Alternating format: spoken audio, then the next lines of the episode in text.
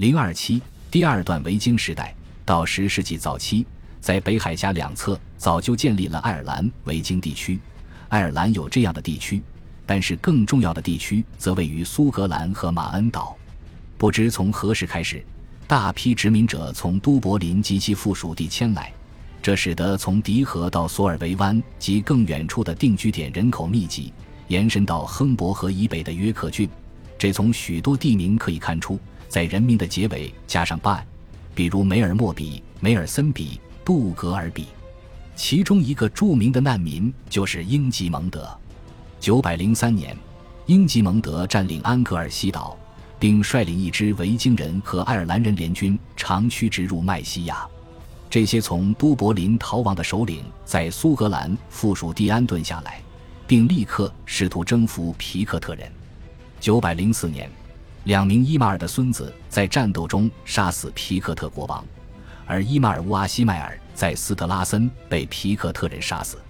九百一十四年，伊马尔的另一位同族人拉格纳尔德乌阿西迈尔在科布里奇打败英格兰人和苏格兰人后，把大量土地分给了手下。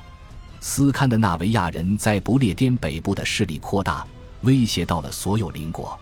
九百一十三年，阿尔艾德人的一支海军舰队在英格兰海岸被维京人击败。这证明爱尔兰东北部易受侵袭，因此这些地方试图与英格兰联合来钳制拉格纳尔德。九百一十四年，他的活动范围扩大到马恩岛。在爱尔兰，第二段维京时代自九百一十四年随着一支庞大的异教徒海军舰队抵达沃特福德港而突然开启。这支舰队最初来自布列塔尼，在瑟文河口进行了一次袭击。随后在秋季起航前往爱尔兰，他们于十一月一日前到达，然后可能进入了冬季宿营，因为年代记丝毫没有提到九百一十四年他们做了什么。第二年，更多的维京人抵达沃特福德，抢劫芒斯特各地的王国和教堂。九百一十七年，两位流亡的都柏林的王朝首领加入抢劫队伍。尚不清楚他们同914年或915年停泊在沃特福德的舰队是何关系，但是他们控制了维京人在爱尔兰的活动。拉格纳尔德被称为丹麦人的国王，因为他统治了丹麦人的诺森布里亚。他率领一支舰队抵达沃特福德，他的同族人希特里克占领了伦斯特边境的森夫艾特，由杰出首领率领的大批维京军队抵达。这引发了他们同塔拉国王尼尔格隆布布之间的战争。他于916年继位。作为一个生活在北方的人，塔拉国王非常清楚拉格纳尔德对爱尔兰、苏格兰和英格兰的威胁。917年8月，他率军抵达卡舍尔，向异教徒开战。维京首领则谨慎迎战。尽管战事持续了三个多星期，但一直没出现决定性战役。尼尔说服伦斯特人攻击希特里克在森福艾特的营地，但是他们败得很惨。伦斯特国王、主教和许多首领阵亡，希特里克夺回都柏林。九百一十八年，拉格纳尔德率领他的沃特福德舰队抵达不列颠北部，并发起战役，最终使自己成为约克国王和诺森布里亚的统治者。之前他在爱尔兰一无所获。很快。尼尔格隆杜布与都柏林的希特里克交战。九百一十九年九月，尼尔向都柏林挺进，他在岛桥遭到惨败，和许多乌伊尼尔首领一道阵亡。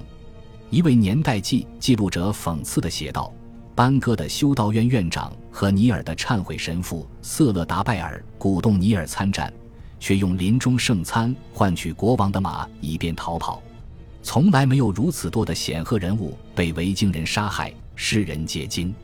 随后，希特里克突然离开都柏林，而前往英格兰争夺约克。九百一十八年，拉格纳尔德已经返回不列颠北部，途中他攻击苏格兰并抢劫邓布兰。他在泰恩茅斯打败英格兰人和苏格兰人。九百一十九年，他占领约克。然后以诺森布里亚国王的身份向长者爱德华屈服。现在约克和都柏林被同一个王朝统治，这具有重要的政治和文化意义。拉格纳尔德死于九百二十一年，他的讣告称他为北方人和丹麦人的国王，这个称呼准确描述了他那混杂的斯堪的纳维亚王国。都柏林的希特里克继承了拉格纳尔德的王位，统治约克，直至九百二十七年他死去。九百二十六年，希特里克在塔姆沃斯的会晤中见到埃塞尔斯坦国王，勉强成为基督徒，并娶了国王的妹妹。都柏林被希特里克的一名叫戈德弗里德的同族人所统治，他是一名抢劫者和奴隶贩子。九百二十一年。他于圣马丁节前夜攻击了阿玛，那时阿玛到处都是美食和有钱的朝圣者，但是他放过了修道院和慈善机构。他还不断骚扰阿玛以东和以北的农村地区，这些都是都柏林自大约921年至927年期间所发生的一系列战役的一部分。戈德弗里德试图在爱尔兰海另一边建立一个斯堪的纳维亚王国。这一企图被北乌伊尼尔国王穆尔赫塔赫挫败。希特里克死后，埃塞尔斯坦接管了诺森布里亚。戈德弗里德匆忙前往夺取约克，却被赶走。强大而独立的维京首领托马尔麦克埃尔切自922年起统治利莫里克。他趁戈德弗里德不在，与戈德弗里德的敌人迅速联手，短暂接管了都柏林。这是都柏林与利莫里克之间长期斗争的一部分。利莫里克人在西部和北部湖泊部署了舰队，这对都柏林是个极大的威胁。九百三十四年，哥德弗里德死去，讣告出乎意料地称他为北方人最残酷的国王。他的儿子奥拉夫继任，同爱尔兰人开始了一场激战，并且开始对付利莫里克人。九百三十七年八月。他在里湖打败利莫里克首领，并打烂了后者的双脚，将其抓回都柏林。此时，奥拉夫转向约克，攻击一个北部的不列颠联盟，但他先是在布鲁南博尔被击败，然后又被约克国王打败。英格兰一方是埃塞尔斯坦和他的兄弟埃德蒙以及威瑟克斯和麦西亚的军队，另一方是奥拉夫率领的都柏林和爱尔兰北部维京人。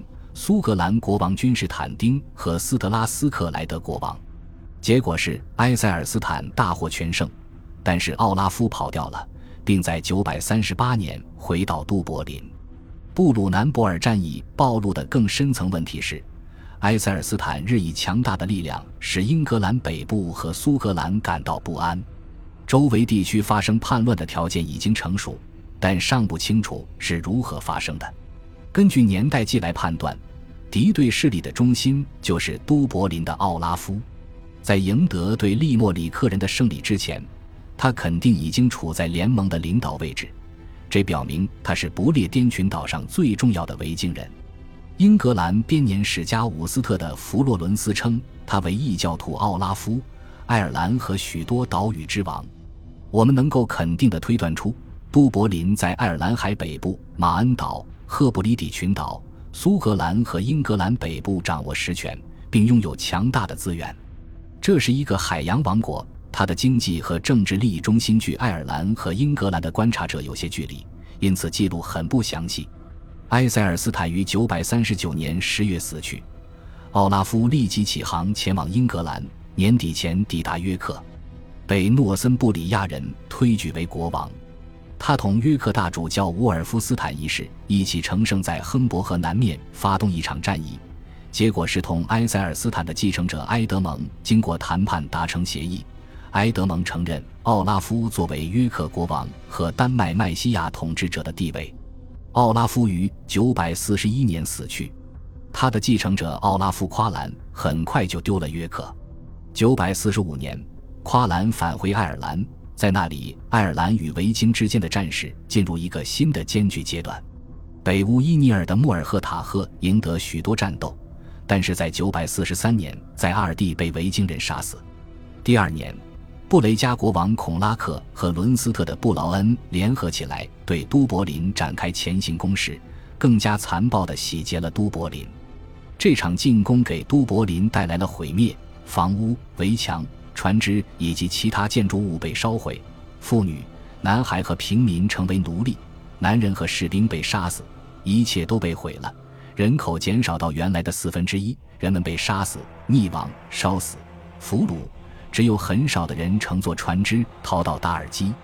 胜利者洗劫了这座城之后，孔拉克被尊为塔拉国王，似乎都柏林的权力都已属于这个政权。奥拉夫·夸兰再次向英格兰求助，他自大约948年起成为约克国王，直到953年被赶走。948年，孔拉克再次攻击了都柏林，杀死了那里的统治者，一六百名士兵非死即俘。威尔士遭到来自爱尔兰海的两处攻击，奥拉夫·夸兰的都柏林势力干涉威尔士的宫廷争斗，他们从威尔士收取进贡，还抢劫威尔士。九百六十一年，奥拉夫的儿子们从都柏林海岸之外的爱尔兰之眼袭击威尔士，抢劫了霍里黑德和利因半岛。十一世纪还有其他针对威尔士的袭击者。第二批攻击者是十世纪和十一世纪西部群岛的统治者，他们像早期维京人一样抢劫了爱尔兰和威尔士沿岸。西部群岛的统治者马格努斯是哈罗德的儿子，他在971年袭击了彭蒙。980年，他的兄弟哥德弗里德占领了安格尔西岛，毁坏了利因半岛。